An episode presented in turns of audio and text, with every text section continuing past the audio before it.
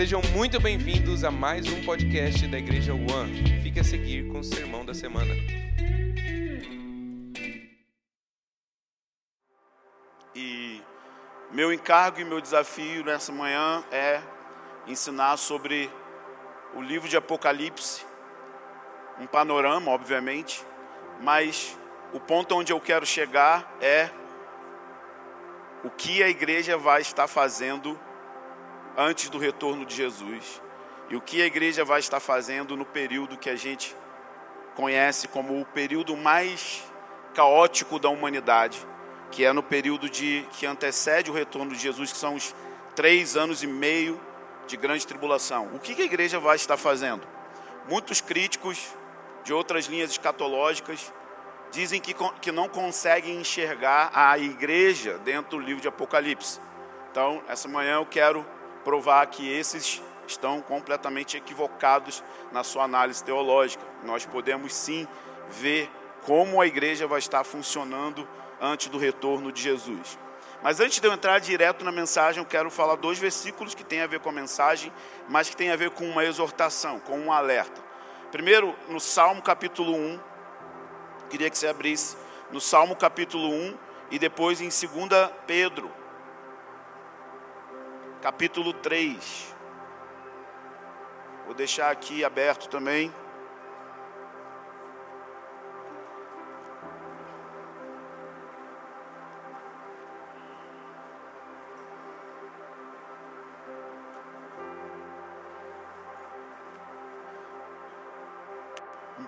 Vamos lá, Salmo 1.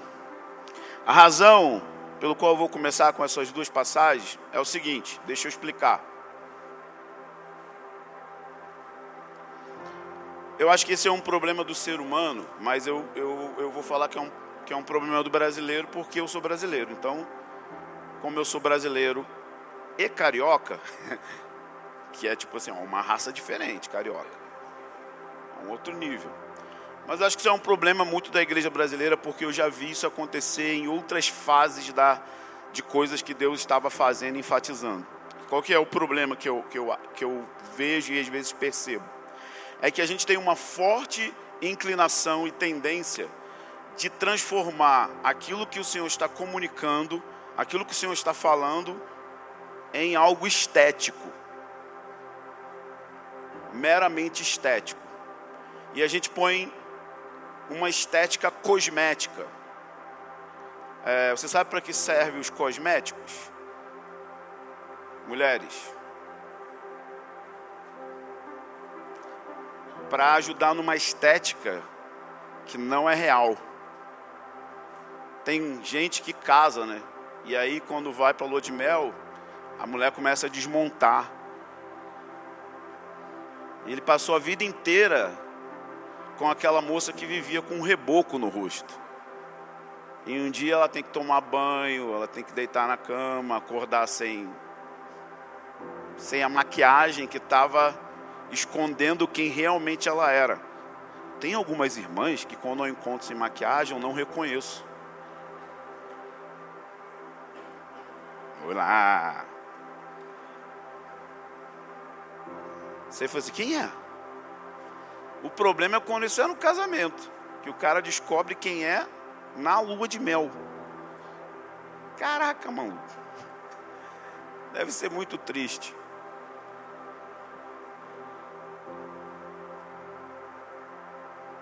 Então a gente às vezes tem muito cosmético e muita estética em coisas que são muito, muito, muito sérias. E aí, se a gente é só estético e cosmético, a gente não vai realmente se preparar para aquilo que o Senhor quer que a gente se prepare e a gente vai transformar a mensagem maranata em algo meramente estético. E aí nós vamos produzir uma geração de maranateiros, escatobóis, e eles vão vestir as camisas, eles vão comprar os livros, eles vão ler a mensagem, eles vão ter adesivos, eles vão cantar as canções, mas eles não vão gerar um estilo de vida. Então, quando Deus quer chamar um mensageiro, ele começa a liberar uma mensagem sobre a geração de mensageiros. E essa mensagem precisa modelar o seu estilo de vida de acordo com aquilo que ele está proclamando. Então, por exemplo, Deus chamou João Batista e ele foi com 12 anos para o deserto modelar o espírito dele, esperando que a palavra de Deus modelasse a vida dele, para que ele não apenas falasse uma mensagem, mas ele se tornou uma mensagem. Então, quando as pessoas enviavam pessoas dizendo, dize-nos quem você é, João dizia, eu sou Isaías 40. Ele leu tanto Isaías 40 que ele virou o texto de Isaías 40 e, um, e outros textos de outros profetas. Então, o meu, o meu despertar é que nós precisamos entender que escatologia não é uma coisa para curioso, não é uma coisa para debate, é uma coisa que precisa afetar a sua segunda-feira,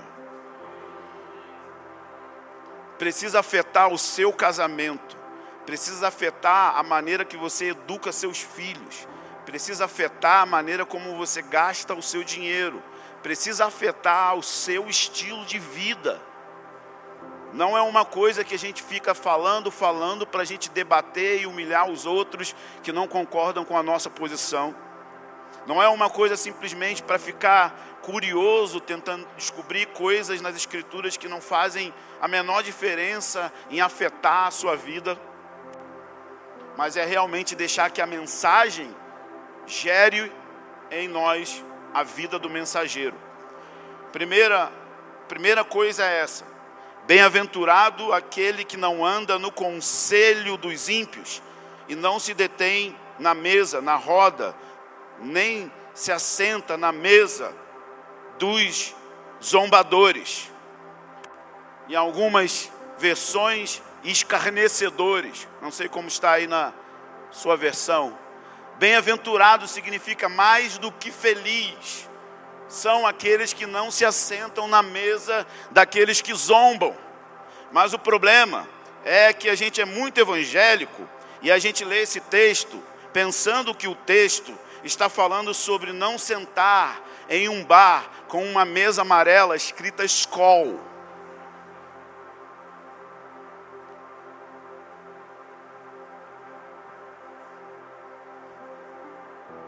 Duvido que sua mãe não leu esse versículo para você a vida inteira falando isso.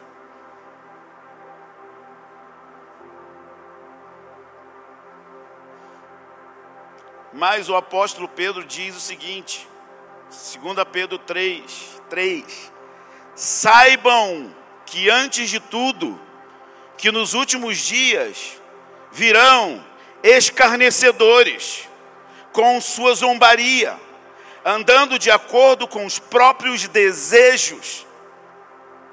Você pode estar dentro de uma igreja evangélica, nunca sentar na mesa amarela escrito escol e estar vivendo de acordo com seus próprios desejos. Logo, você é um escarnecedor.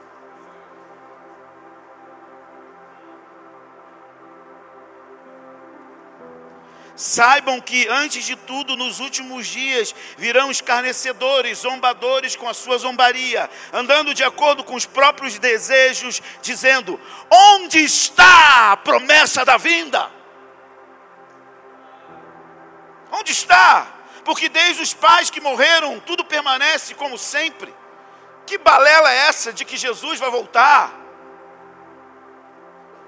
Por que jejuar? Por que orar? Por que ter adoração de noite? Por que se preparar para ser um mensageiro? Esse negócio de Jesus voltar é balela. Viva a sua vida, viva para os seus próprios desejos. Seja entorpecido pela canção da feiticeira branca. Não há Nárnia, não existe Aslan. Mas aí você não vê o Crônica de Nárnia, você está muito em pecado. Na verdade, esse trecho é do livro, não tem no filme. A canção entorpecedora que diz: Não há Nárnia, não há Aslan. Então, se assentar na mesa dos zombadores significa comungar com um tipo de ideologia que se levanta contra o dia do Senhor, que se levanta contra a preparação para o dia do Senhor. São muitas ideologias que se levantam contra o dia do Senhor. Assim como um velho chamado Karl Marx, que dizia que a religião é o ópio do povo. Você não sabe, né? A parte da religião que ele diz que é o ópio do povo é a escatologia. que legal, né? Porque ele está dizendo: o homem resolve o problema e nós não precisamos de um Messias para consertar as coisas.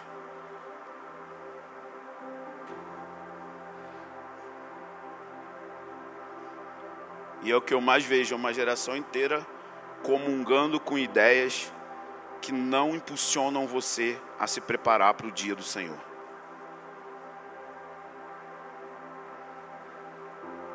Com várias ideias.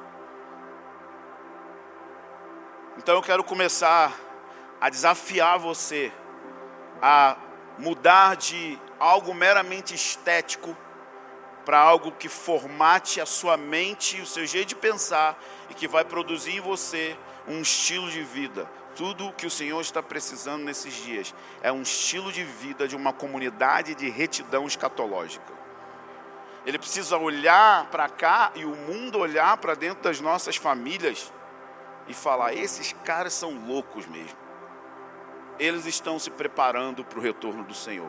E meu amigo, eu não estou dizendo que se preparar para o retorno do Senhor é ir morar num sítio, numa chácara, armazenar comida enlatada e comprar fuzil e munição.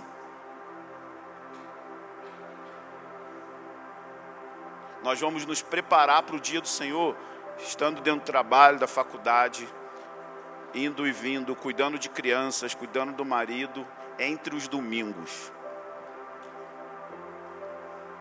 a melhor maneira de se preparar para o dia do Senhor é um estilo de vida de intimidade com Jesus e um estilo de vida que devora a mensagem do precursor. É assim que nós é assim que nós vencemos. Não é virar um monge e se isolar da sociedade. Porque muitos de vocês vão ser como Daniel, Talvez vão ser pessoas que trabalham dentro de empresas cujo a mentalidade ideológica é do anticristo.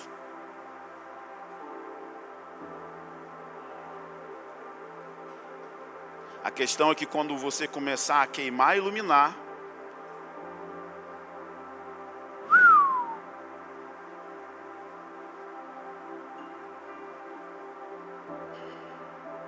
Daniel é a figura. Então, a mensagem dos precursores está totalmente conectada em preparar as nações para o retorno do Senhor. Mas você não pode preparar pessoas se você não se preparou. Então nós estamos na fase de nos preparar para preparar a outros, assim como João Batista fez. E o livro de Apocalipse, ele é a revelação máxima de como o rei vai fazer em seu retorno como ele vai fazer para liberar os seus planos de ação na terra, para limpar a terra de sua iniquidade, para estabelecer o seu reino.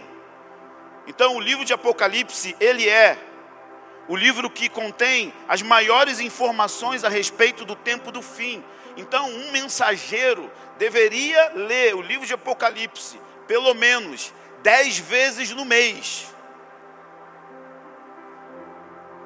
lendo, relendo, meditando, orando, lendo, relendo, deixando que a mensagem afete o seu interior, afete a sua prática, porque ali tem a revelação do mistério de Deus. Apocalipse 10, 7 diz: Nos dias da voz do sétimo anjo, um pouco antes do retorno, um pouco antes da sétima trombeta, quando ele estiver para tocar a última trombeta, diz que o mistério de Deus vai se cumprir um mistério que foi anunciado pelos profetas.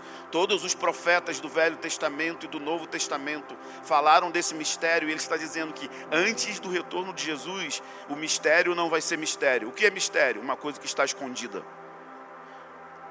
E os mensageiros vão estar procurando fundo, fundo, fundo, fundo, de maneira que aquilo que os profetas falaram se torna amplamente revelado. estudando o livro de Apocalipse, olhando o livro de Apocalipse. Então, qual é a importância de entender esse livro? Não é porque tem tribulação, tem. Não é porque tem o anticristo, tem. Não é porque tem juízos, tem também juízos. É porque o livro significa remover o véu. Isso é Apocalipse. Revelação é remover o véu para compreender o que Jesus pensa, o que ele sente e o que ele vai fazer. O que Jesus sente, você está comigo aqui? Você vai descobrir no livro de Apocalipse. O que ele pensa, como ele pensa em resolver os dilemas da humanidade. E como ele vai fazer isso. Então, é como se o livro de Apocalipse fosse um guia profético de oração. É incrível, você pode orar sobre aquilo que vai acontecer. Nós podemos pegar tudo aquilo que a gente já sabe que vai acontecer, mas para você saber, você precisa ter revelação daquilo que vai acontecer. Não é apenas ler as letras, mas é encontrar o homem por trás de toda essa mensagem e transformar ela em intercessão. E existem muitas mentiras sobre o livro de Apocalipse. Primeira, que o livro de Apocalipse ele não é relevante para hoje, porque afinal de contas, todas as outras gerações também pensavam que eram a geração do fim. Então por que, que eu tenho que pensar que eu sou a geração do fim, se antes de mim tem mais de dois mil anos de história do cristianismo e todas as gerações pensavam que era a geração do fim e não foi o fim? Essa é a primeira mentira. Só apenas a partir de 1900, obviamente tirando os apóstolos, a partir de 1900 é que começaram a ter grupinhos isolados a ter esse pensamento. Mas nunca houve em nenhuma outra geração o que está acontecendo hoje. Por exemplo, no Brasil, eu, há 20 anos atrás, não tinha absolutamente nada sobre fim dos tempos em português, a não ser milenismo e dispensacionalismo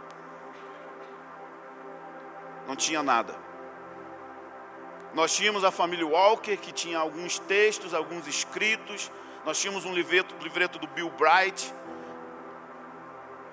Mas você já parou para perceber quanto de literatura está sendo traduzida falando sobre o fim dos tempos agora? Quem já percebeu isso? Cursos, seminários, autores brasileiros autores, mensageiros do Brasil, da nossa nação, falando essa mensagem com muita Bíblia, com muita boa teologia. Então não foi toda a geração que pensou que era a geração do tempo do fim. Uma outra mentira é que o livro de Apocalipse, ele é uma alegoria. Você não deve interpretar ele de forma literal. Só que isso também é uma mentira, isso começa ali mais ou menos no anos 200, com a influência de Clemente, Orígenes, que influenciou Santo Agostinho, Santo Agostinho influenciou praticamente todos os reformadores, e eu te desafio a achar algum comentário bíblico de Apocalipse de Calvino, de Lutero. Eles fugiram do assunto, porque a teologia deles estava permeada de filosofia grega. Então, quando você lê o livro de Apocalipse, você precisa entender que ele não é literal. É óbvio que o livro de Apocalipse tem símbolos, mas quando tem símbolos, o próprio Deus explica o símbolo. Apocalipse 1, 20. Este é o mistério das sete estrelas que viste na minha mão direita e dos sete candelabros de ouro. As estrelas são os anjos e as sete igrejas são os candelabros. Viu? Tem um símbolo E ele explica o símbolo. Então o livro de Apocalipse, ele é literal. E quando não é literal, o Senhor vai explicar para a gente. O livro de Apocalipse também trata sobre dois extremos que acontecem dentro de um dia chamado o Dia do Senhor. Diga, o Dia do Senhor. Você sabia que o Dia do Senhor não é domingo?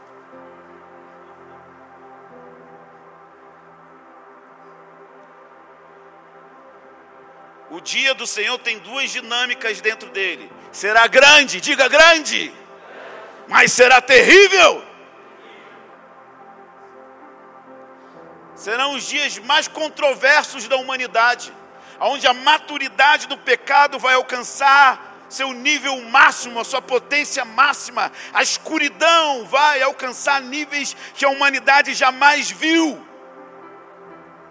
E no meio dessa maior escuridão que a humanidade jamais viu, vai ter o maior avivamento de toda a história, que nunca foi descrito em livros históricos, e ele será liberado e liderado pela igreja do Senhor a glória do próprio Jesus vai estar na noiva. O profeta diz que Jesus está voltando para ser admirado nos santos, porque a igreja vai estar cheia da beleza do seu noivo. O livro de Apocalipse enfatiza o dia grande e terrível. O cumprimento de Joel 2:28 vai acontecer plenamente dentro das dinâmicas dos três anos e meio de grande tribulação. Como eu provo isso? Apocalipse capítulo 11, versículo 3. E concederei às minhas testemunhas que profetizem durante 1260 dias. O livro de Atos, no capítulo 8, diz que o poder do Espírito Santo cairia sobre a igreja para que eles fossem. Oi? Vocês estão aí? Atos 1,8 diz o que? Recebereis para quê? Testemunha. Concederei as minhas testemunhas que profetizem 1260 dias, três anos e meio. Faz a continha na matemática. Eu vou liberar um espírito profético com a mesma carga e unção de Moisés e Elias. Vão profetizar durante três anos e meio, vestidos de pano de saco, e se alguém quiser lhe causar dano, da sua boca sairá fogo que devora os seus inimigos. Eles têm o poder de fechar o céu para que não chova durante os dias da sua profecia, e tem poder sobre as águas para convertê-las em sangue, e também para ferir a terra com todo tipo de praga quantas vezes quiser. Sabe o que eu acredito assim? Isso aqui é uma coisa minha, não precisa crer não. Mas se quiser crer, eu acho que eu estou muito certo. Eu creio que Moisés e Elias, literalmente, vão estar na grande tribulação, treinando uma companhia de profetas global.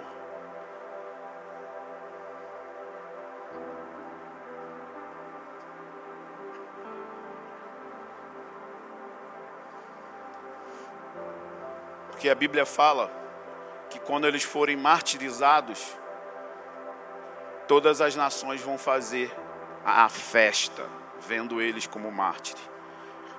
E diz que eles vão profetizar para as nações. E não dá para, em três anos e meio, ir para todas as nações. Como eu interpreto literalmente, logo, eu penso que além de Moisés e Elias, fisicamente, eles mesmos vai ter uma comunidade profética que foi treinada na mesma unção deles, porque o espírito de Joel 2:28 vai cair sobre jovens, velhos, crianças, sobre toda a carne, e eles profetizarão. Eles vão liberar sinais no céu, sinais na terra. Se você não quer crer na parte de Moisés e Elias, creia nessa parte. Que vai ter um derramar profético durante os três anos e meio de grande tribulação, que vai trazer direção para a igreja. A igreja não vai ficar perdida dentro da grande tribulação.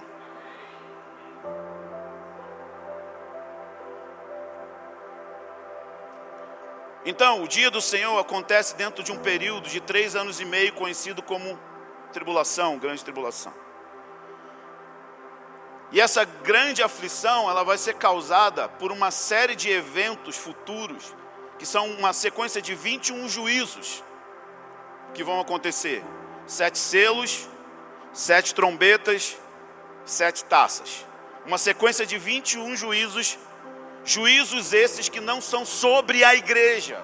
Não é a ira de Deus sobre a igreja. Não é a ira de Deus sobre o seu povo. As pessoas confundem isso. É a ira de Deus contra o sistema do mundo, o império do anticristo e a Babilônia. Uma sequência de juízos que fazem parte do plano de guerra de Yeshua. Então o livro de Apocalipse ele tem quatro partes. Diga, quatro partes e ele tem cinco sessões. É assim que eu vejo o livro de Apocalipse. Ele tem quatro partes com cinco sessões, sendo que na quinta, ou melhor, na quarta parte, nós vamos ter uma sequência de momentos angelicais.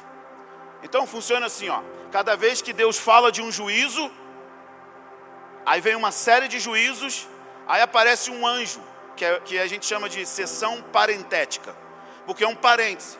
Então Deus fala: Eu vou fazer isso, isso, isso, isso, isso, isso. Aí um anjo aparece e fala para João: Por que, que eu estou fazendo isso? Como a igreja deve reagir a isso? E o anjo explica. Então, a igreja não vai estar no vácuo, perdida, no meio do caos, no meio dessa sequência de juízos os anjos, eles estão totalmente conectados com ministérios proféticos e apostólicos que vão alimentar a igreja com direção sobre aquilo que está acontecendo. Por que isso está acontecendo? Por que está sendo tão severo? Por que isso está acontecendo em tal nação, em tal nação? Nós não vamos ficar no escuro. Então, esse é o livro de Apocalipse. Quatro partes e cinco sessões. Então, no capítulo 1, Abra sua Bíblia aí no capítulo 1 de, de Apocalipse. O capítulo 1 começa com João dizendo: revelação de Jesus Cristo. Então o capítulo 1 é João recebendo as 18 descrições de Jesus. Porque o capítulo 1 ele é o fundamento para conhecer a beleza de Jesus que vai ser o elemento principal que vai levar João a começar a profetizar sobre os eventos do fim. Então, ele tem um encontro com o Senhor ressurreto, e ali Jesus está revelando toda a sua glória e toda a sua beleza. Você está comigo? Então vamos lá, Apocalipse capítulo 1. Vamos olhar algumas belezuras. Desculpa, eu não sei ser professor. Eu sou pregador. Mas eu estou me esforçando. Apocalipse capítulo 1 começa com o primeiro versículo, que é a base de todo o livro. Revelação de Jesus Cristo, que Deus lhe deu para mostrar aos seus servos as coisas que em breve devem acontecer. Então, olha só, ele está dizendo: Eu vou revelar Jesus para você, João. E por que, que eu vou revelar Jesus para você? Porque a revelação de Jesus é o que dá base para as coisas que em breve devem acontecer. Então a primeira coisa que um mensageiro precisa fazer é ter a revelação de quem ele é. Quem é Jesus para você? Então João, ele se encontra no dia do Senhor em espírito, no capítulo 1, versículo 10.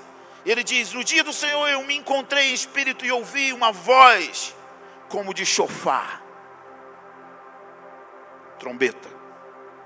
E essa é a primeira revelação que João tem de Jesus.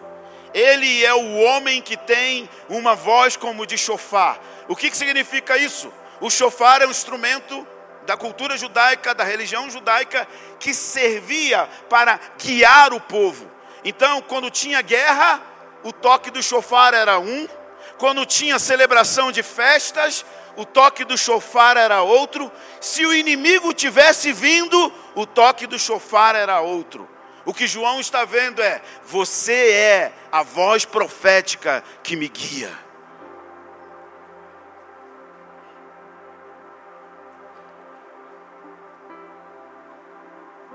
Aí você, desculpa, você pode pegar esse versículo e começar a orar: Senhor, me revela a sua voz como de chofar. Ele é aquele que tem a voz com som de alarme.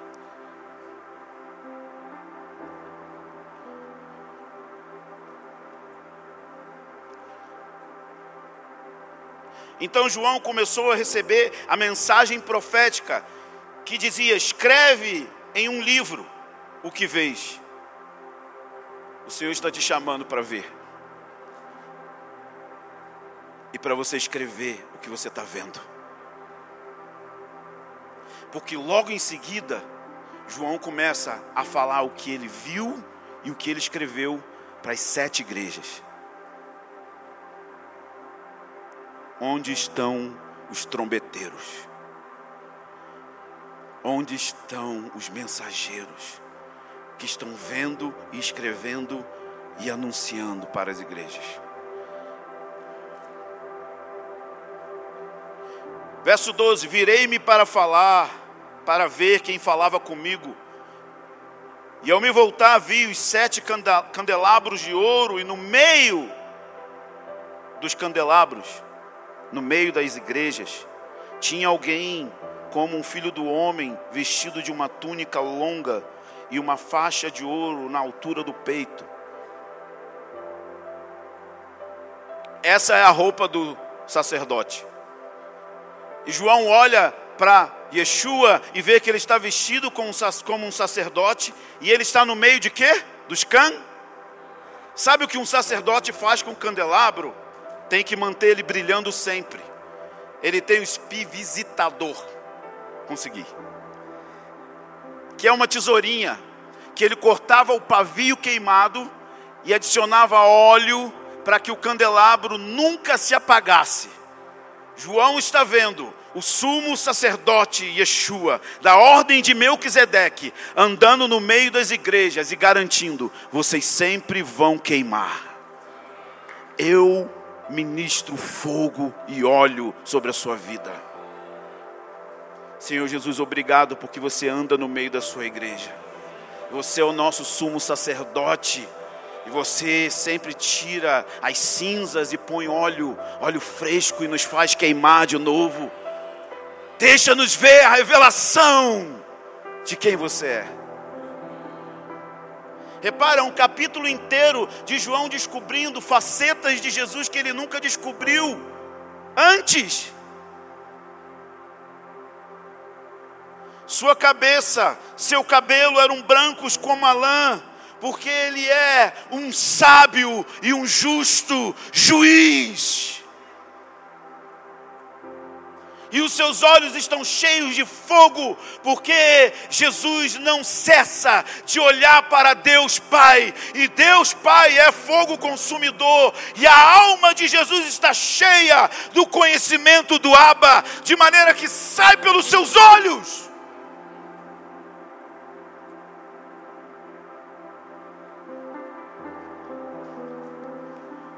Seus pés eram parecidos com bronze refinado, polido.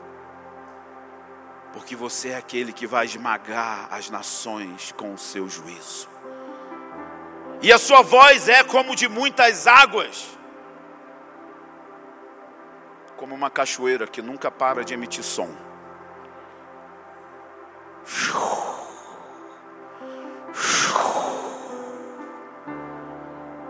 Você é um Deus comunicativo me faz perceber que você está falando agora mesmo.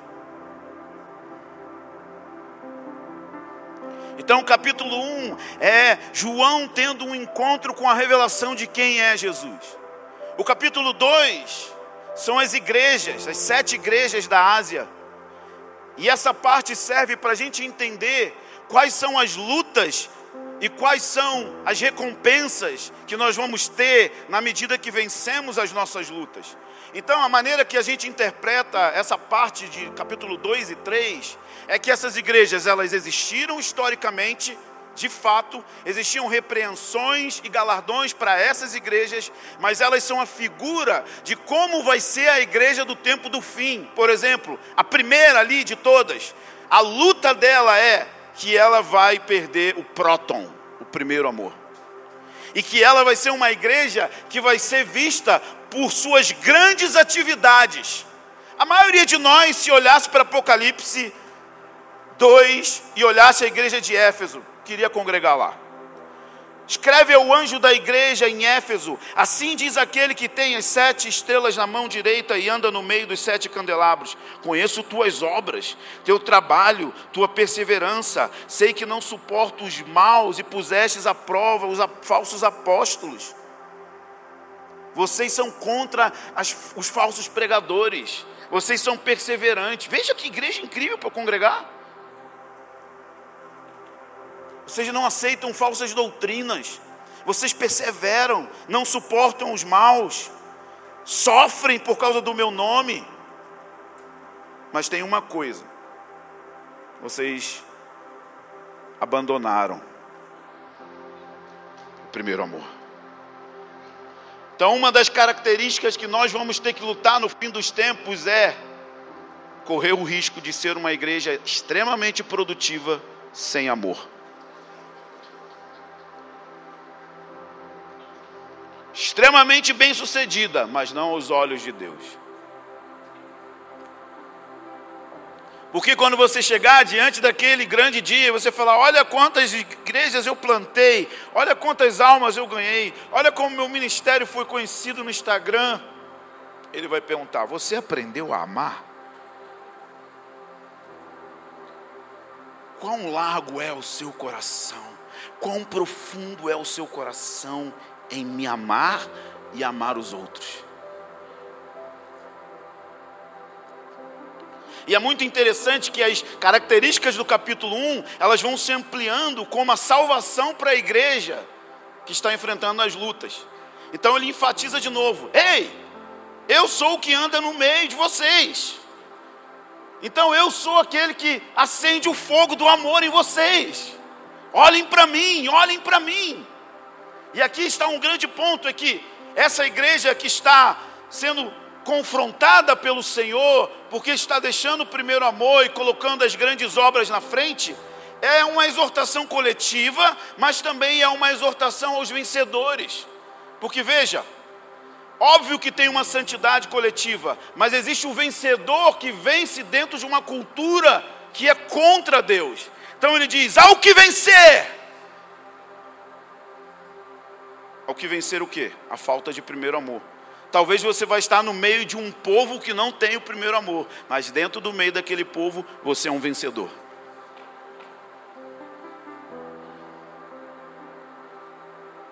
E assim por em diante, todas as igrejas vão sofrendo e vão sendo exortadas. Escreve ao anjo da igreja de Esmirna: Isto é o que diz o primeiro e último, aquele que foi morto e reviveu. Conheço tua tribulação, tua pobreza, apesar de seres rico, e a blasfêmia dos que dizem ser judeus, mas não são, pelo contrário, são da sinagoga de Satanás. E aqui Jesus conforta, encoraja: não temas o que hás de sofrer. O diabo está para colocar alguns de, alguns de vós na prisão, para que sejam provados e passareis por tribulação. Seja fiel até a morte uma das coisas que nós vamos ter que encarar no fim dos tempos como igreja é quando Deus não livrar a gente da morte.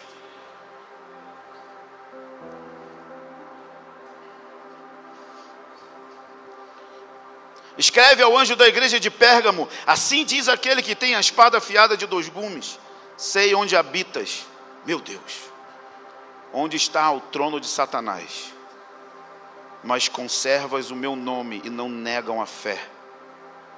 Imagina ter uma igreja plantada onde está o trono de Satanás. Você está pronto para ser um mensageiro? e plantar igrejas onde tem o trono de Satanás. que triunfante, né?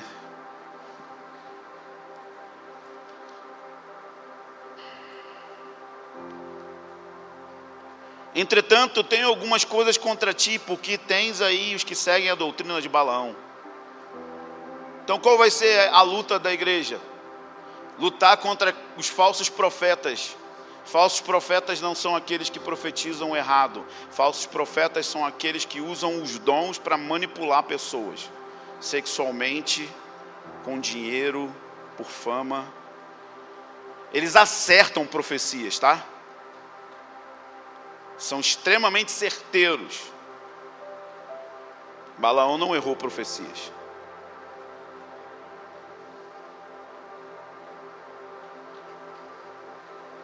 Escreve ao anjo da igreja de Tiatira, assim diz o Filho de Deus, que tem olhos como chamas de fogo. Conheço tuas obras, teu amor, tua fé, teu serviço, perseverança. Sei que tuas últimas obras são mais numerosas do que as primeiras. Só tem uma coisa: você tolera Jezabel.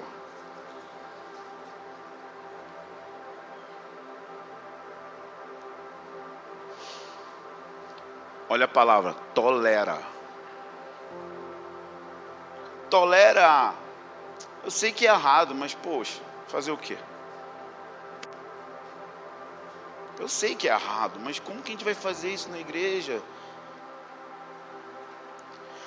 Eu sei que é errado sensualidade, mas eu não posso falar para ela que ela está sensual. Não posso meter na vida das ovelhas. Eu sei que é errado que ela usa sensualidade para manipular. Mas eu não posso falar isso para ela, é subjetivo, eu não tenho nada objetivo.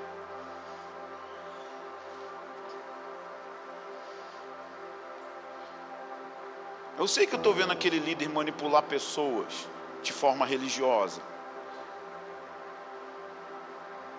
A gente tolera. E é muito louco que aqui fala que ele tem os olhos como chamas de fogo. O que, que Elias pediu para descer quando quis destruir o sistema de Jezabel? Fogo.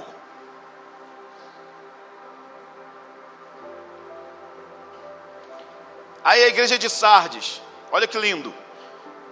Escreve ao anjo da igreja de Sardes: Assim diz aquele que tem os sete Espíritos de Deus: Conheço tuas obras. Você tem fama de estar vivo, mas está morto.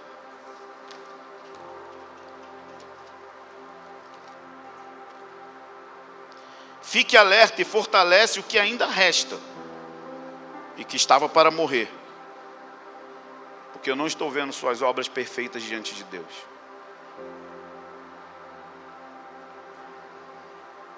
Vocês estão comigo? Então, o capítulo 2 e 3 de Apocalipse está falando de como vai ser as lutas que vamos enfrentar como igreja e como devemos vencer essas lutas para nos tornarmos vencedores e dignos do seu galardão. Gente, é um milagre ensinar o livro de Apocalipse em 50 minutos. Então nós entramos no capítulo 4. Capítulo 4, João entra na sala do trono. E aqui é um plus. Ele viu a revelação de Jesus, agora ele vai ver as dinâmicas da sala do trono, que vai ser o plus para ele começar a profetizar a respeito dos eventos finais. Então João entra na sala do trono e vê alguém semelhante a uma pedra preciosa translúcida. Se você já viu um diamante, uma esmeralda, é uma pedra translúcida. Em cima dessa pedra translúcida tem um arco-íris translúcido, porque de Deus emana o prisma perfeito de luz concentrada. Aquele que é a luz inacessível está brilhando como uma pedra preciosa. E João não consegue descrever com palavras humanas, então ele diz: Ele é igual uma esmeralda, de luz pura e no chão do trono tem um mar de vidro, que tem um rio de fogo, e ao redor do trono tem uma tempestade. Imagina a rave da sala do trono, meu amigo.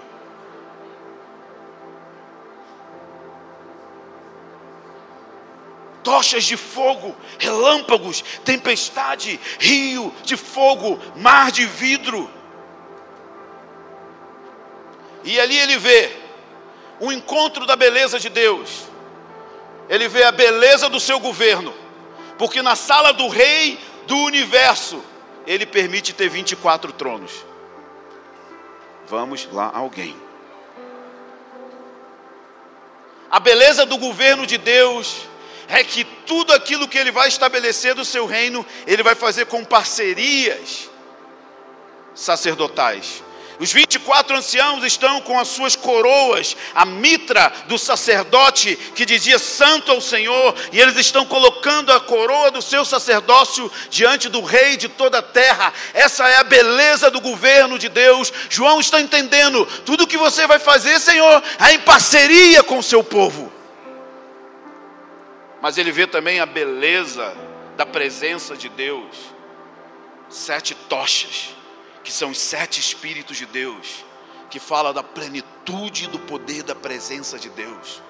Ele também tem um encontro com a presença, com a beleza da presença de raios, relâmpagos e trovões que se movem diante da sua face.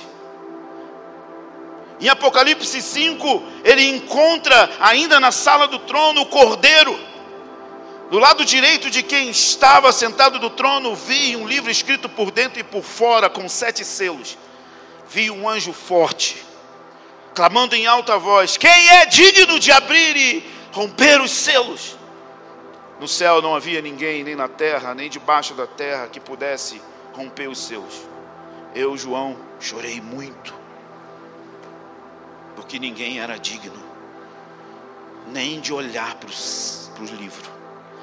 Os anciãos disse: Calma, it easy, man. No cry, dance. Tem um que é digno. É um leão. Parece um cordeiro. É um cordeiro. Parece um leão. É um cordeiro. Parece que está morto, mas ele vive. Então o cordeiro se levanta e se dirige ao trono do Pai, e ele pega da mão do Pai esse livro. E esse livro é como diz alguns, a escritura. Sabe quando você compra um terreno, quando você compra uma casa, você tem uma, um documento chamado que é a escritura da casa. É o documento que comprova legalmente que você é o dono. Então, o primeiro Adão entregou a terra na mão de Satanás. O último Adão consertou o que o primeiro fez. E por seu sangue, ele comprou o direito legal de todas as nações da terra. Ele está pegando a mão do Pai o direito legal de fazer com a terra aquilo que ele quer fazer.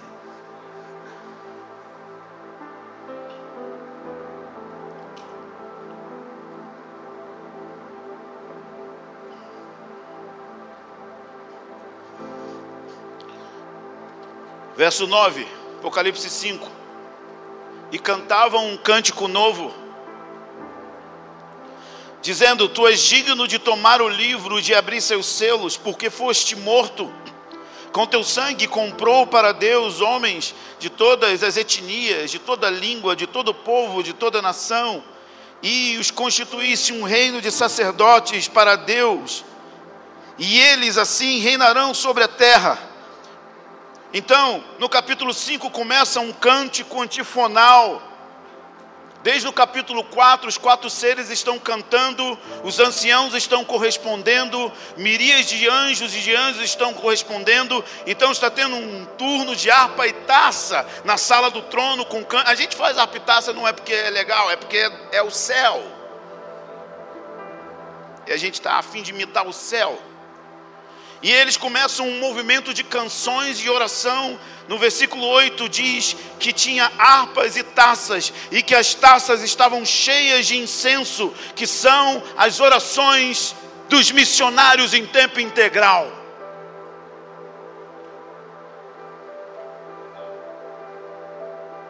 Dos pastores, dos evangelistas. Não! É a oração da igreja. É aí que a igreja está no livro de Apocalipse. um pouco antes de se liberar o maior, os maiores juízos de todos os tempos, a igreja vai provocar a liberação dos juízos. Enchendo as taças com música, com petições. Você imagina as orações que fizemos ontem? Uf, encheu mais as taças. Os cânticos que cantamos hoje aqui antes da palavra, encheu as taças. Portanto, o que desata a primeira sequência de 21 juízos são as orações dos santos.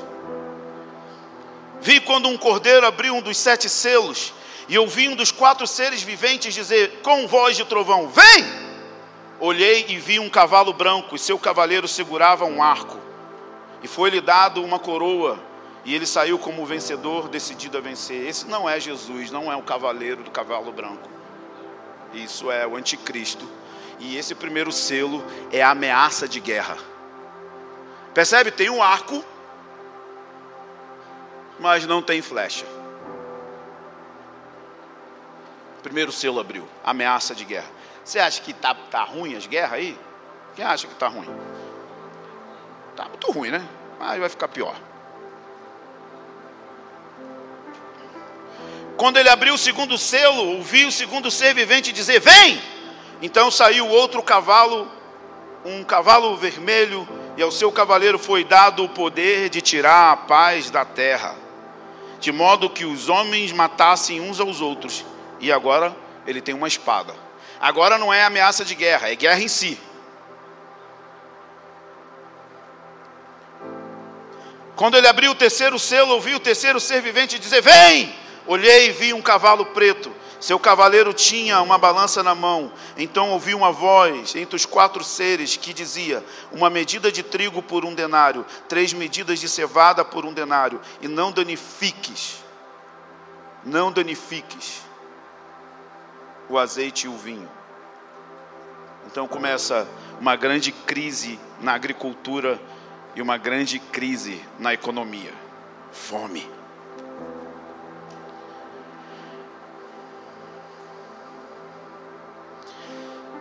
Quando ele abriu o quarto selo, ouvi a voz do quarto ser vivente, e vi então um cavalo amarelo, e seu cavaleiro chama-se Morte, e o inferno o acompanha. Foi-lhe dada autoridade sobre quarta parte da terra para matar pela guerra, pela fome, pela praga e pelos animais selvagens. Um quarto da população morre só nesse selo.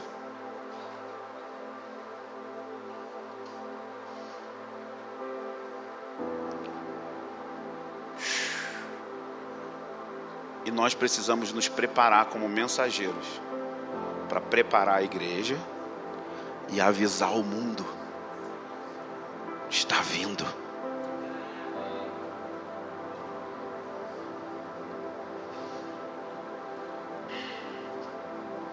Versículo 9. Quando ele abriu o quinto selo, vi debaixo do altar as almas dos que haviam sido mortos por causa da palavra de Deus e do testemunho que deram. Eles clamavam em alta voz, dizendo: Ó oh, soberano, santo e verdadeiro, até quando, Senhor, guardarás para julgar os que habitam sobre a terra e vingar o nosso sangue?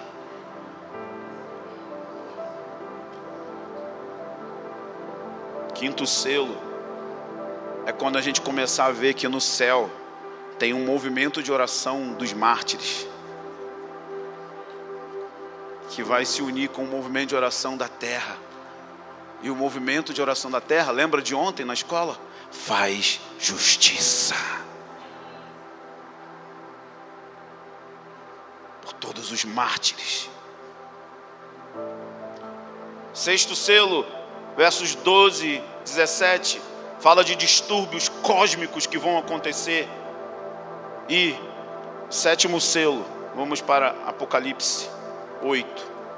Como eu disse, no capítulo 7, o anjo aparece para explicar o que está rolando. Depois disso, vi nos quatro cantos da terra quatro anjos em pé, no capítulo 7, retendo os quatro ventos da terra, para que nenhum vento soprasse sobre ela, nem sobre o mar, nem sobre qualquer árvore. Vi outro anjo sair do oriente, tendo o selo do Deus vivo. E ele clamou em alta voz aos quatro anjos que haviam recebido autoridade para destruir a terra: Não danifiques a terra, nem o mar, nem as árvores, até que eu cele a testa dos meus servos. A galera está preocupada com a marca da besta. Eu estou preocupado se eu vou ser selado por Deus. Então o anjo está explicando o seguinte: os juízos são severos, os juízos são liberados, mas eu vou selar os meus.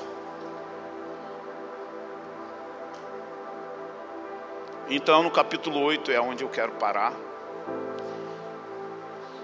Porque eu não consigo mais, na verdade. Minha voz está indo embora.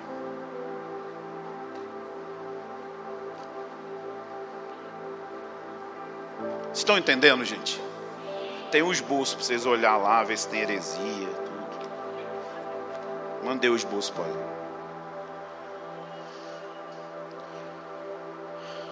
Vem comigo aqui, ó, rapidinho. Quando ele abriu o sétimo selo, o sétimo selo é o desatar das primeiras trombetas, ok? São sete trombetas. E agora vai começar a ficar pior os juízos. Vai aumentar. Eu não vou entrar nas sete trombetas, mas eu quero só mostrar o que acontece antes dos últimos eventos. Antes do retorno de Jesus, o que acontece? Quando ele abriu o sétimo selo, houve silêncio no céu por cerca de meia hora. Meus alunos me perguntam que significa um silêncio de meia hora no céu? Eu acho que eles ficaram 30 minutos quietos.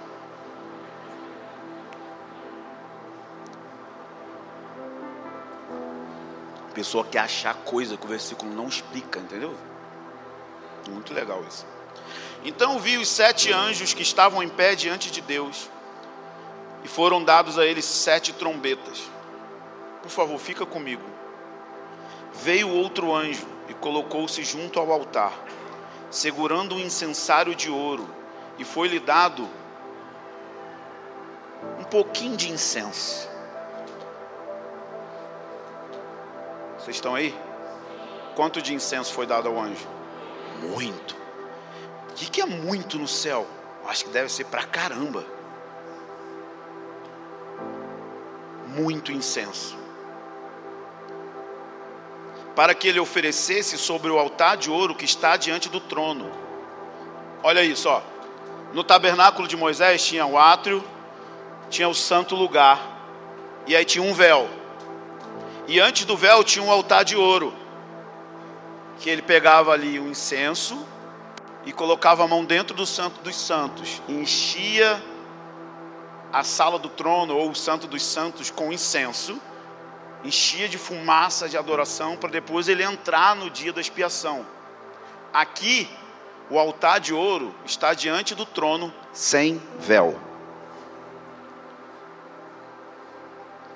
Quem que fez esse negócio na terra?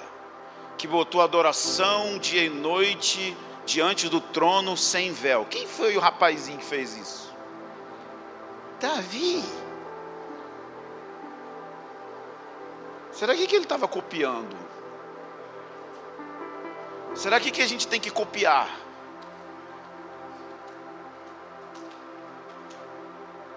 Adoração diante do trono sem véu. Veio outro anjo e colocou-se junto ao altar, segurando o incensário de ouro. Foi-lhe dado muito incenso, para que ele oferecesse sobre o altar de ouro que está diante, diante da face, diante do trono, juntamente com a oração de todos os missionários em tempo integral. Diga, todos os santos. Pequenos, grandes, velhos, crianças.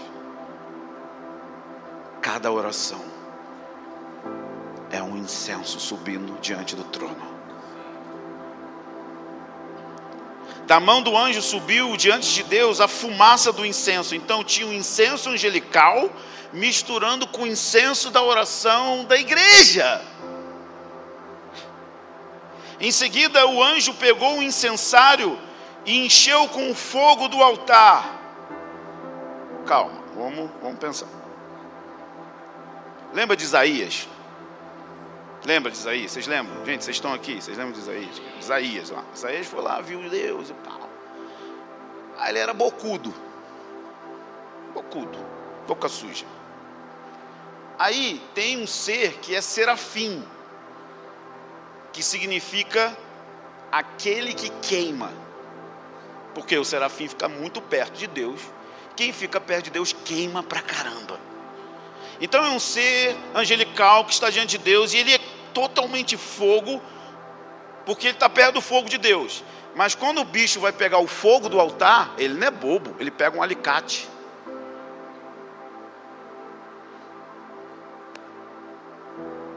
Aí agora, o texto está dizendo que o anjo vai pegar um incensário que está cheio das nossas orações e ele vai lá no altar do Deus de Gênesis 1, vai pegar esse fogo que o anjo não pôs a mão e ele vai jogar na terra.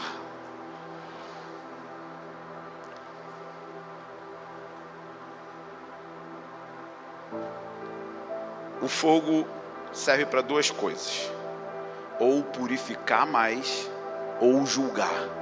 Depende do material que ele pega. Se for ouro, vai ficar mais puro. Se for palha, vai destruir. Mas não vai lançar só fogo. Vai liberar trovões, vozes, relâmpagos, terremotos através das nossas orações. Portanto, você não só fica acumulando informação para se tornar um cara da escatologia de jornal. Você se posiciona diante do trono porque você pode apressar a vinda do dia do Senhor com as suas orações, com a sua adoração. Porque depois desses eventos aqui, começam a se tocar as trombetas. Aqui nem começou a tocar as trombetas, e vão tocar sete, cuja sétima é aquela que vai partir os céus, e ele virá como um relâmpago.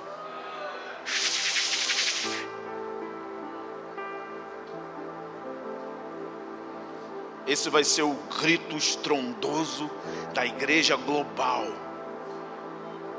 Vem casar comigo.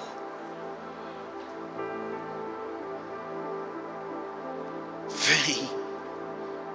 Oh, se vendesses os céus e descesses aqui. Oh, se acontecesse um novo Sinai.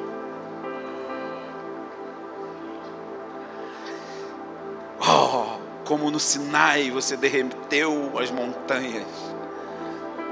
Vem e faz os montes virar cera na tua presença de maneira que o seu nome seja notório a todos os seus inimigos.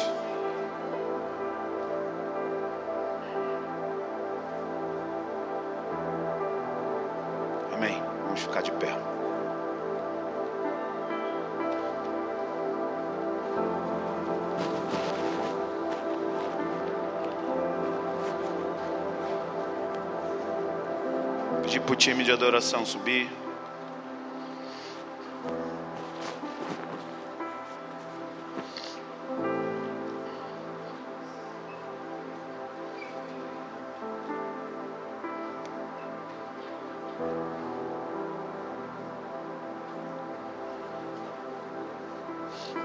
quero saber se nessa manhã tem alguém que quer se alistar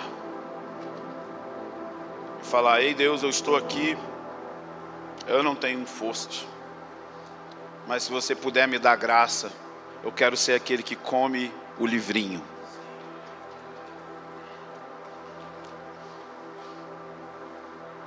Ele disse para Ezequiel: come o rolo, dentro dele tem ais tem choro, Para João ele falou: come o rolo, come o livrinho, docinho na boca, dentro é amargo. Vai ter muitos benefícios, mas vai ter o custo de ser modelado pela mensagem do fim.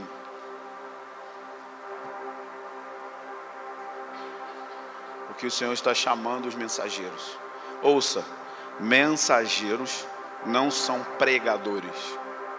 Um pregador pode ser mensageiro, mas não necessariamente um mensageiro é um pregador. Porque uma mãe pode ser mensageira. Um poeta pode ser mensageiro. Um cineasta pode ser mensageiro. Um pintor pode ser mensageiro. Mensageiro é alguém que foi afetado pela mensagem. Um compositor pode ser mensageiro. Então eu não estou te chamando para ser um pregador. Você sabe que 80% do corpo de Cristo não vai ser ministério em tempo integral. Você vai trabalhar é, numa loja, um shopping, uma empresa, costurando. Mas você vai ter uma mensagem. Você vai ser um outdoor do Senhor. Então, se você quer se alistar, fala: Deus, eu estou aqui. E eu quero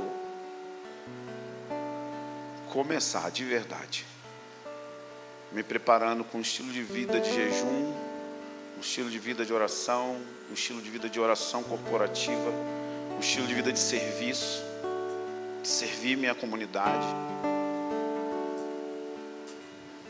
Eu quero me alistar, Deus, eu estou aqui. Não me deixa ser consumido pela vida normal.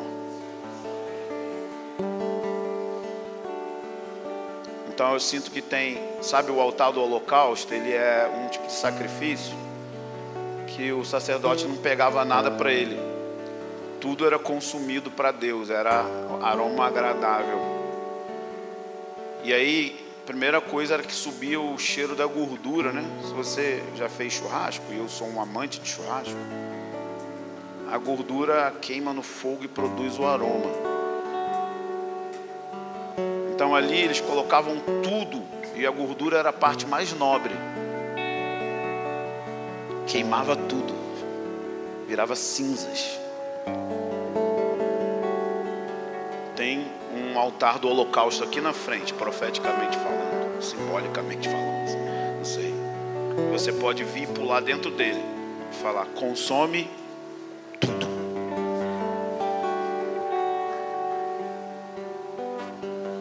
Mas se você não quer que consome tudo, pode ficar aí na sua cadeirinha quietinho. Não precisa vir, porque é um apelo religioso.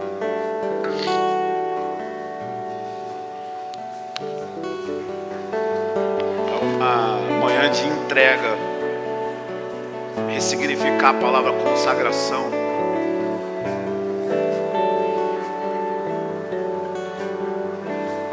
tem entrega aqui, ele vai responder com fogo.